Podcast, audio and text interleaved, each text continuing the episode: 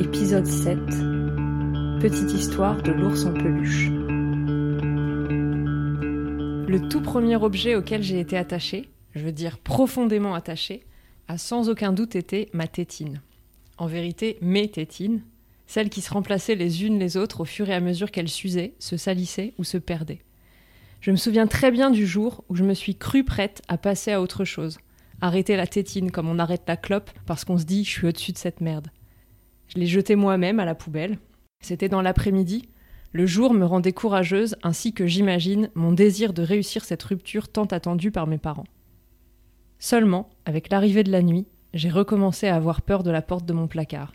J'étais seule et lâche, sans la sérénité que me procurait ma tétine. Je voulais que sa disparition soit annulée, qu'elle n'ait jamais eu lieu, que je n'ai jamais trahi le besoin que j'avais d'elle. Je le voulais si fort que ça m'empêchait de dormir. C'était ça l'importance qu'elle avait à mes yeux, ce degré d'importance. Pourtant, je n'ai gardé aucune de ces tétines. Pire, le fait qu'elle finirait à la poubelle faisait totalement partie de leur histoire. C'était l'heureux dénouement de notre rencontre. À l'inverse, j'ai eu des peluches, parmi lesquelles quelques-unes que j'ai un peu préférées aux autres, mais il n'a jamais été question de les jeter. Il a même été question de ne pas les jeter, lorsque j'avais atteint un certain niveau de désintérêt à leur égard. Mes parents me les faisaient ranger dans des cartons à la cave ou donner à d'autres enfants. On le voit bien, cette hiérarchie entre les peluches et les tétines reposait plus sur l'importance affective sociale de la peluche que sur mon attachement personnel.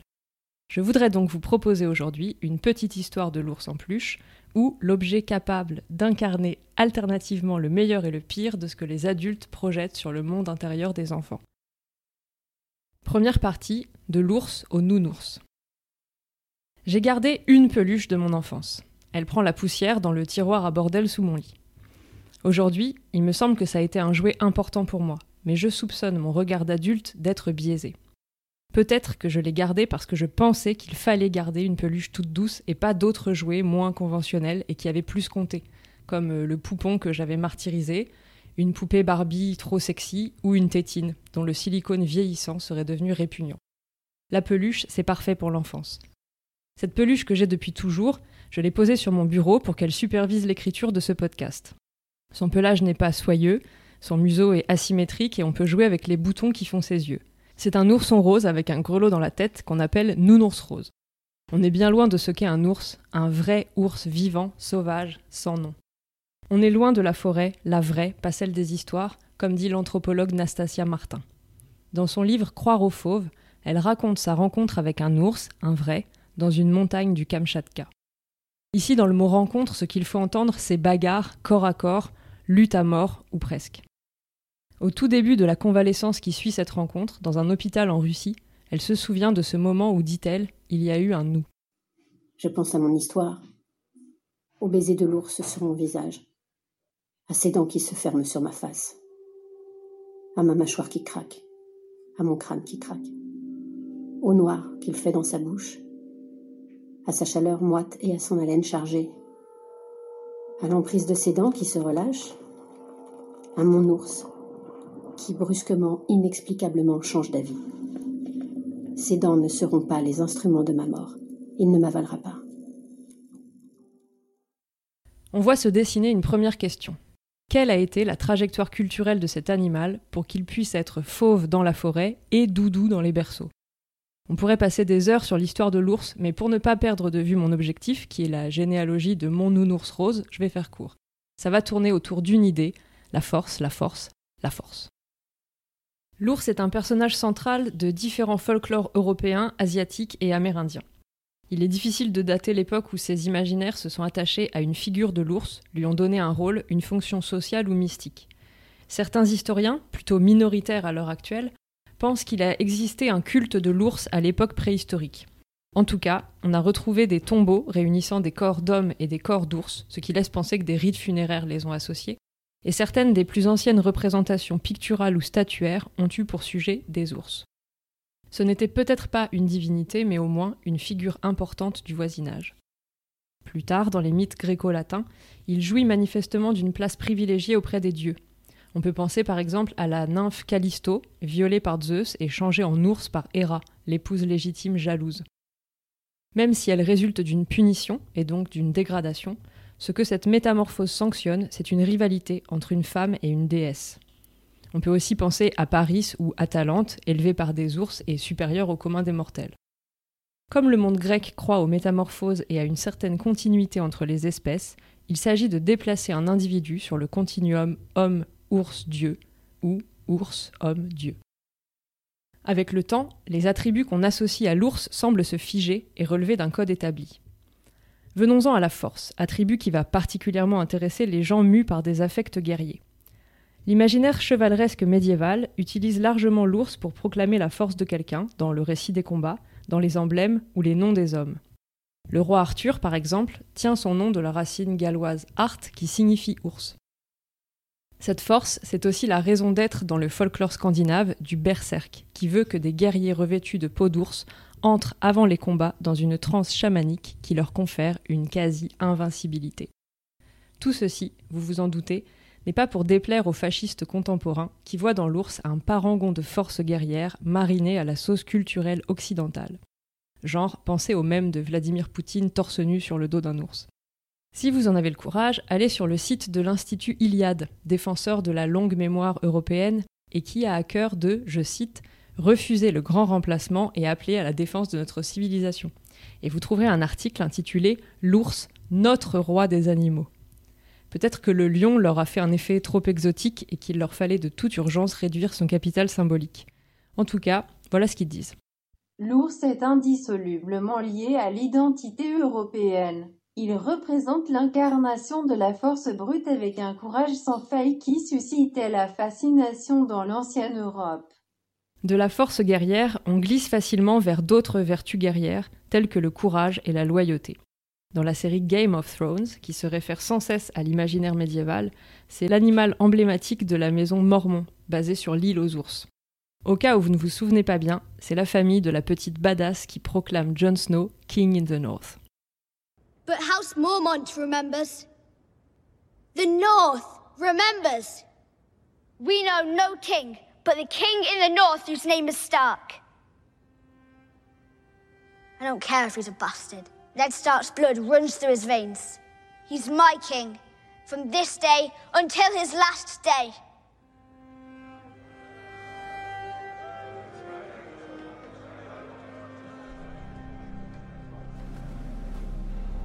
Force, courage et loyauté, ce cocktail de valeurs martiales et morales associé à l'ours en fait le symbole privilégié de certains États, parmi lesquels la Finlande, la Suisse, la Russie. Quand l'ours, au contraire, est inoffensif, il tend à être un brin lourdeau, naïf et gourmand. Les exemples sont nombreux, depuis Brun, l'ours du roman de Renard, jusqu'à Winnie l'ourson ou Nounours de Bonne Nuit les Petits. Il a une personnalité simple, positive, du style il en faut peu pour être heureux. C'est pour cette raison, en complément de sa loyauté, qu'il fait souvent un ami fidèle sur lequel le héros peut compter, à l'image de Petit Jean, le compagnon le plus fort de Robin des Bois, le chef des rebelles de la forêt, dans l'adaptation de Disney. Étant bien supérieur à l'homme en force et en capacité de survie à des environnements hostiles, l'ours en vient également à symboliser la liberté brute, la possibilité d'être parfaitement soi-même. Il va avec une vision into the wild de la liberté, j'ai vu une pub pour Renault Occasion qui était pas mal faite. Le clip est intitulé Le Trappeur. Paysage montagneux, enneigé, de type euh, nord-américain. Un mec barbu, en bottes fourrées, marche dans la forêt. Il a l'air équipé, expérimenté, mais même pour lui, la situation paraît difficile. Il tombe nez à nez avec un ours qui se met à le poursuivre. Le gars perd toute son assurance, il court, il se vaute dans la neige, il rampe à reculons pendant que la bête avance sur lui. Au milieu des rugissements, on entend un claquement. L'ours et l'homme se retournent, interloqués. Un dresseur de cirque est là, et en trois mouvements des bras, il calme l'ours qui se couche à ses pieds. Voix off, on devrait toujours pouvoir compter sur l'aide d'un professionnel. On croit qu'on va taper dans un imaginaire de liberté totale, l'homme à la conquête de la nature, et puis en fait, non. On a une figure d'homme viril dominant qui est dominé par un animal, lui-même dominé par un autre homme, un pro. Morale, tu peux bien être un héros individualiste successful, du genre à surpasser un ours. Il te faut les bons conseils de Renault pour acheter la bonne bagnole, celle qui va te permettre d'aller au bout de ce que tu es.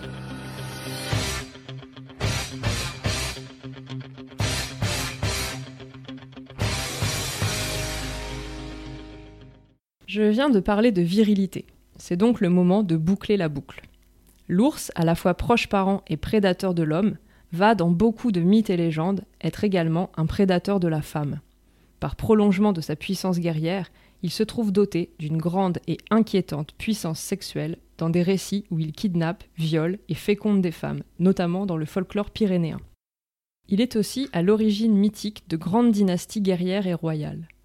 Plus récemment, on peut penser que cette lubricité a présidé à la naissance du pédobert, un ours dans le style dessin animé pédophile que les gens s'amusent à incruster dans des photos d'enfants. C'est cette négativité de l'ours que l'Église a toujours diffusée.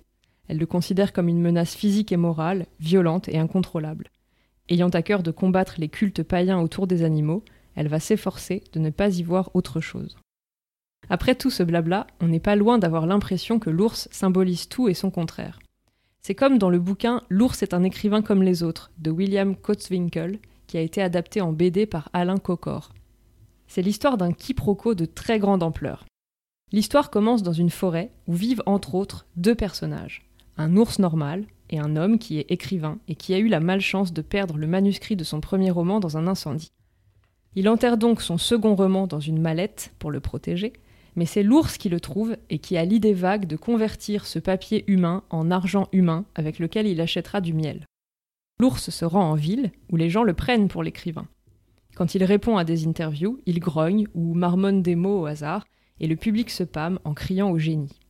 À force de s'adapter à ce que l'on projette sur lui, de vivre sous les regards des paparazzi, d'être séduit par de belles groupies ambitieuses, il finit par mener la vie d'un écrivain star. Ça m'arrange bien que ce soit un ours, ça colle à ce que je vous raconte depuis tout à l'heure, c'est-à-dire que l'ours est une surface de projection sémiotique incontournable. C'est normal donc, puisqu'elle était présentée aux enfants dans des histoires, de la leur mettre entre les mains sous forme de jouets et de peluches. Deuxième partie, production de masse. La figure de l'ours dans le jouet pour enfants prend son essor dans un contexte qui pourrait prêter à rire jaune. À la fin du XIXe siècle, on se lance dans la production massive d'ours en peluche, en même temps qu'on exhibe les vrais ours dans des zoos ou des spectacles enchaînés. Le cours symbolique de l'ours est en hausse alors que la courbe de population des vrais ours baisse. Celui qui sert de symbole à l'État de Californie, par exemple, ce n'est pas n'importe quel ours. C'est un individu précis que les humains ont baptisé monarque après l'avoir capturé en 1889 et gardé en captivité jusqu'à sa mort en 1911. Et surtout, c'était le dernier grizzly de Californie vivant connu.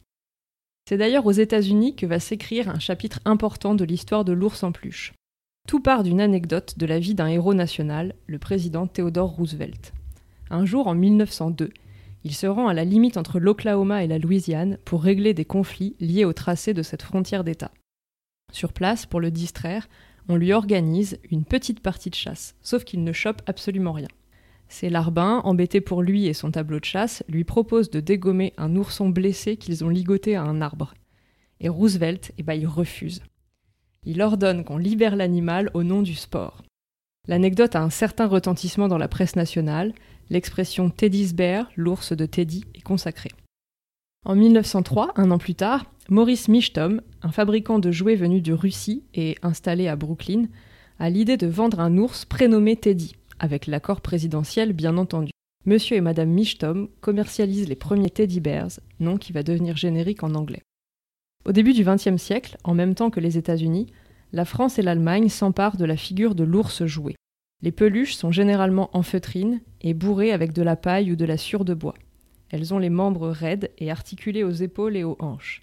Elles sont aussi assez grandes, en moyenne de 45 à 75 cm, et ont souvent une bosse dans le dos comme un animal à quatre pattes.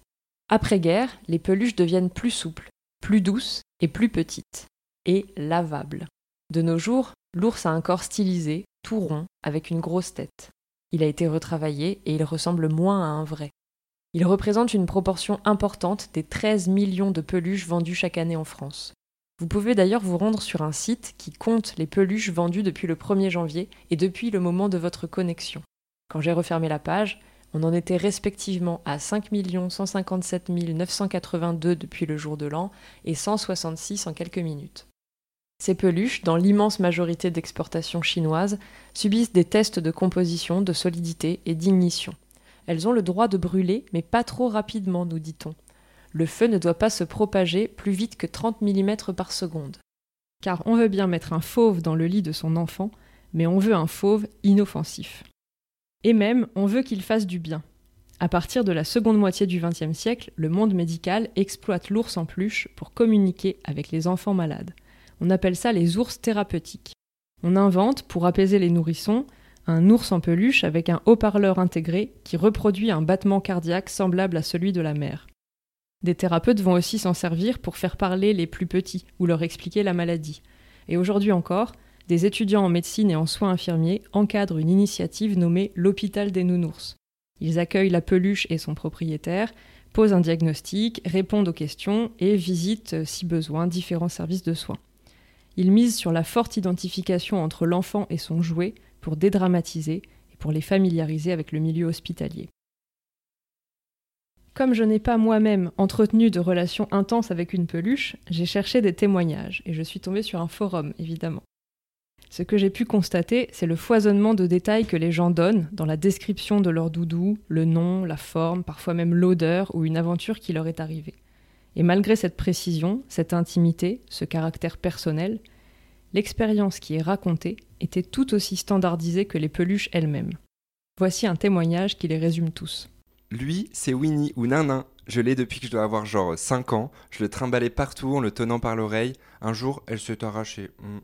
Je revois encore la scène. Je lui ai recousu les fesses, les pieds, l'oreille, les patounes, et j'ai refait quatre fois le nez. le doudou est donc un lieu où la standardisation à grande échelle se combine avec la sensibilité individuelle la plus profonde. C'est la croisée des chemins entre la production de masse et une forme d'amour primaire fondateur. Un épisode du Manège Enchanté, en 1975, met en scène ce phénomène. Casimir est malheureux car il a perdu son ours en peluche. Aux amis qui l'aident dans ses recherches, il le décrit comme le plus bel ours du monde.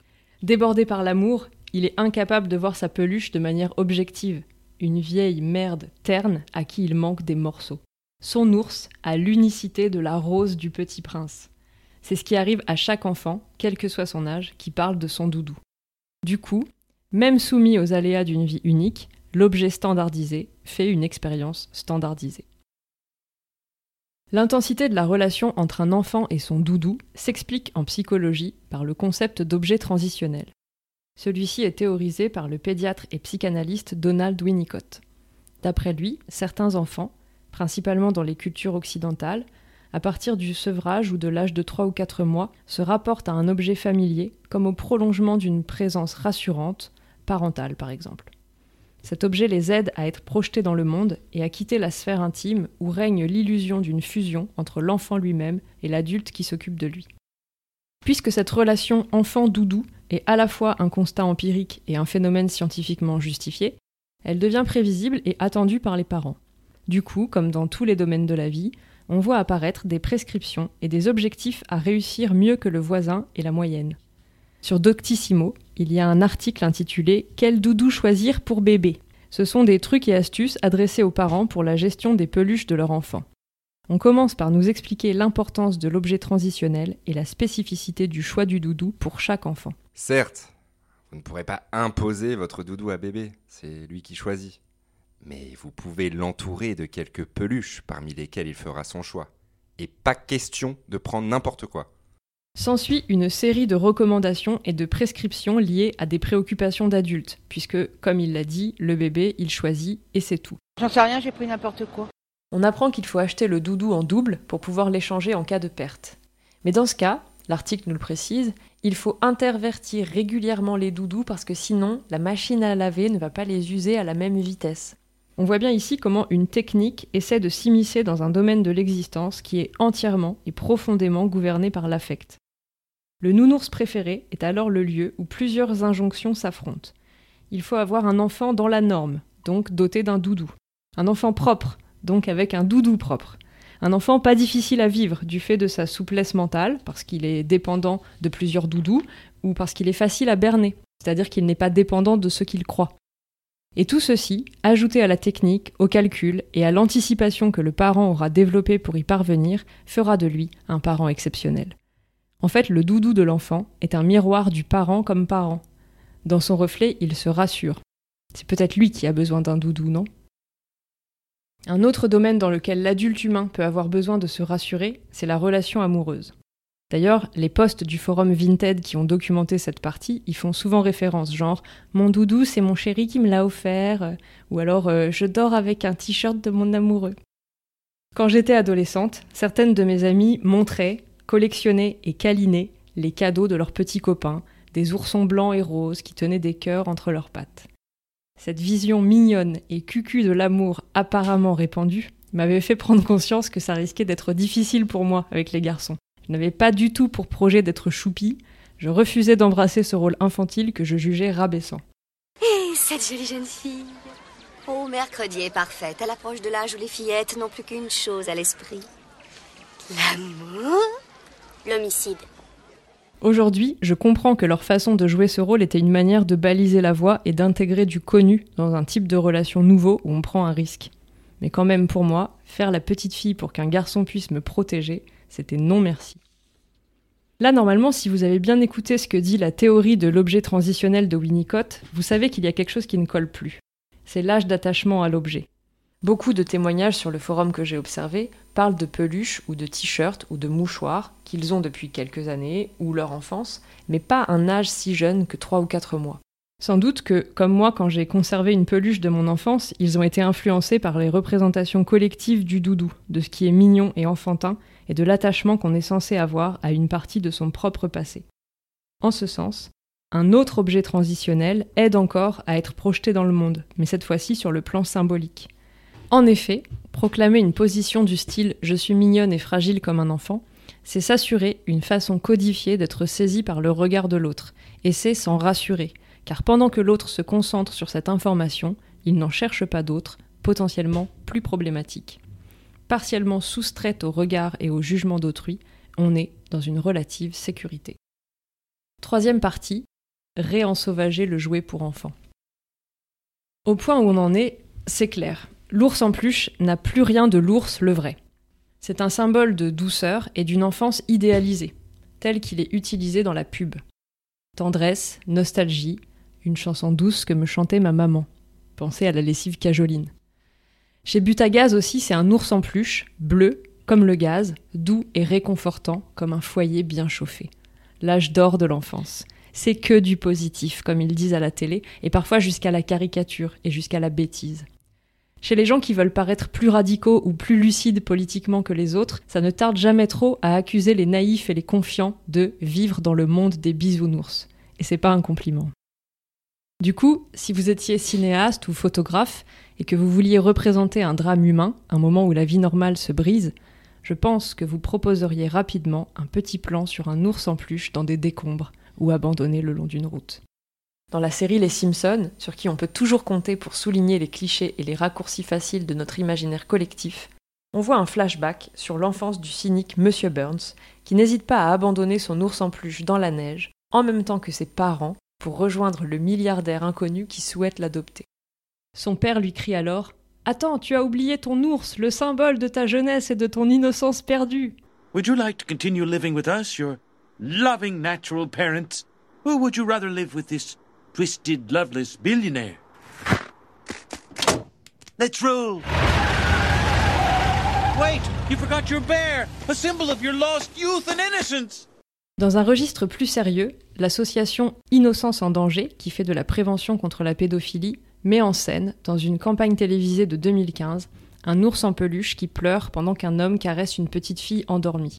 L'idée est forte, le malaise est bien présent. Certes, l'ours en peluche ne sort pas de son rôle classique. Il est là pour rassurer l'enfant et il souffre de ne pas pouvoir parvenir à la protéger. Mais ce qui est bien vu, c'est que la vie d'un enfant n'est pas toujours l'image idéalisée de l'enfance. Même la vie d'un enfant n'est jamais l'image idéalisée de l'enfance parce qu'une vie n'est ni une image ni un idéal. Par conséquent, les cas les plus intéressants sont ceux qui font un pas de côté ou un grand plongeon dans le fossé. Quitte à prendre un ours en peluche, autant le subvertir. L'association norvégienne LHL, qui lutte contre les maladies cardiaques et pulmonaires, a fait un joli coup. Pour souligner les risques de la poussière sur les enfants asthmatiques, elle a donné à des peluches l'apparence de dictateurs célèbres. On a deux ours, Hitler et Kadhafi, et un petit lapin Kim Jong-il, avec le slogan Teddy bears can be dangerous. D'après l'association, cette campagne a fait prendre conscience aux Norvégiens de la nécessité de laver régulièrement les peluches. Les critiques qu'elle a suscitées vont vous rappeler deux ou trois choses que l'on vient d'évoquer. Certains d'abord se sont inquiétés de l'image gentillette de l'ours qui pourrait rejaillir sur les dictateurs en question. Hitler était un meurtrier de masse, il ne mérite pas ce genre d'attention. Je suis inquiet qu'Hitler puisse paraître moins dangereux quand on l'utilise de cette façon. Mais plus surprenante et plus drôle encore est la réaction de cette maman. Les peluches de mes enfants n'ont tué personne, n'ont pas de chambre de torture, n'ont pas abattu ou gazé des enfants, et je suis sûr qu'elles n'ont rien contre les juifs. Arrêtez de comparer des ours en peluche avec des meurtriers de masse. L'innocence de l'ourson, et par métonymie celle de l'enfant, sont sacrées, du moins pour cette dame très sensible. Ce qu'elle révèle, d'après moi, c'est la constitution d'un tabou. L'ours en peluche, c'est l'enfant, et l'enfant doit rester innocent, pur, gentil. Et ça, je suis sûre que c'est complètement fou. Les enfants vivent dans le même enfer que nous, ils en souffrent autant, et ce n'est pas se rendre service que d'imaginer l'enfance comme un domaine préservé. Quitte à penser un objet transitionnel ou un objet guide, il y a de chouettes exemples autour de nous, pas spécialement mignons ni enfantins, et qui n'emprisonnent pas dans un rôle. On pourrait inventer d'autres symboles, d'autres surfaces de projection symbolique, renouveler un peu l'eau du bain culturel. Avant de conclure, je vous propose trois de ces exemples d'objets en quelque sorte transitionnels ou en quelque sorte ludiques, mais différents. D'abord, ce sera un exemple issu de la psychanalyse, celui de la poupée fleur créée par Françoise Dolto. À l'origine, elle a été imaginée pour la cure d'une petite fille en grande souffrance et qui refusait de jouer avec des poupées humanoïdes ou figurant des animaux. Dolto propose donc à l'enfant, et à sa mère qui va devoir la coudre, une poupée au corps grossièrement humain et vert et à tête de fleur comme une grosse marguerite. Pour la petite fille, c'est l'ouverture d'une possibilité de jouer, c'est-à-dire dans son cas d'exprimer certains sentiments qui la travaillent et progresser dans son travail psy. Mais si on laisse de côté la notion de soin pour se focaliser sur celle du jeu, ça peut ouvrir des portes dans l'imagination parce que la forme inattendue du jouet stimule l'inventivité. Pourquoi cette pâquerette a-t-elle un corps humain ou cette personne une tête végétale? Est-ce une situation concrète à exploiter ou une métaphore à explorer? Comment un jeu va se développer dans une situation aussi métaphorique? Quelles caractéristiques possède le personnage central de ce jeu et lesquelles ne possède-t-il ou elle pas? Bref, un jouet bizarre dont la bizarrerie fait penser et ressentir. Deuxième exemple, écoutez ça. Il n'en est pas question, je te conseille de me remettre exactement à l'endroit où tu m'as trouvé. J'ai bien compris? Oui, bien sûr. J'aime mieux ça. C'est la pierre qui parle de la princesse Fantagaro, la princesse rebelle. Si vous aviez accès à la chaîne M6 dans les années 1990, vous avez peut-être visionné un des cinq épisodes de cette série italienne pour enfants, La caverne de la rose d'or. On y suit les aventures d'une princesse courageuse dans un monde magique et écolo où les animaux et les végétaux parlent. Un des personnages que j'ai le plus aimé, c'est la pierre qui revient, un gros caillou doué de paroles, grincheux et râleur, que Fantagaro transporte dans une petite besace. Quand elle la lance sur un ennemi, ce qui arrive souvent, la pierre revient dans sa main. Je crois que c'est un objet transitionnel idéal, celui qui aiderait à affronter le monde et à prendre des risques, à la fois une arme et un ami, un contradicteur et un fidèle inconditionnel. Enfin, puisque cette année j'ai hiberné en compagnie des romans d'Alain Damasio, il me faut évoquer le doudard, une œuvre d'art en forme de doudou qui arrive à la fin de l'exploration d'une salle spéciale d'un musée d'art contemporain. Mieux encore, je vais laisser Laure Cavarez, un des personnages et narrateurs des Furtifs, le faire à ma place. Au fond du couloir, après deux chicanes, il existe une trappe qui donne sur une cheminée cabane, laquelle coiffe toute la maison et contient le doudard. Pour moi, le chef-d'œuvre de Carvelli. Une peluche hybride, bourre et bois, acier et coton, avec une tête en résine morphique qui se modèle toute seule tout au long de l'ascension, en s'informant de ce que l'enfant fait, des pièces qu'il traverse, de la forme et de la hauteur de ses cris. Et qui se présente à la fin devant lui, un peu comme un portrait de Dorian Gray, une poupée miroir, une sorte de figure écho de ses actes, de l'énergie qu'il a dégagée, de son vagabondage dans la maison et qui parle avec les extraits volés de sa voix pris par des capteurs cachés dans un langage syllabique déroutant. Tishka n'a rencontré le Doudart qu'une fois. Après, elle a toujours refusé d'y retourner. Je peux deviner pourquoi. Le Doudart te met face à ton reflet. Son visage, sa forme te montre quelque chose que tu n'as pas forcément envie de voir. Moi, enfin, ça commence à m'intéresser cette histoire de doudou. D'une part, parce que mes souvenirs d'enfance, avec ce qu'ils comportent d'angoisse et de sentiments de dépendance, ne sont pas aussi roses que le nounours que j'ai conservé, et que moi aussi, je comprends Tishka. D'autre part, parce que sur une surface de projection, on montre et on voit aussi des images de soi-même. C'est quelque chose qui m'intéresse. Je vous ai dit tout à l'heure que dans une discussion politique animée, on n'était pas à l'abri de devenir le bisounours de quelqu'un, le neuneu, naïf, trop positif. Certains de mes amis ont inventé d'autres figures pour compléter ce tableau et le rendre à la fois profond et dynamique. D'après eux, ok, il existe des bisounours qui témoignent d'une grande confiance dans l'être humain. Mais ils côtoient des bourrinours et des mesquinours. Les bourrinours aiment surtout la bagarre et critiquer les bisounours avec lesquels ils s'opposent de manière ontologique. Ils sont mignons aussi, ils sont en représentation aussi. Les mesquinours, en revanche, on ne sait pas bien quand ils sont en représentation. Ce qui fait qu'on ne sait pas s'ils sont mignons. Peut-être même que ce sont de vrais bâtards. Mystère.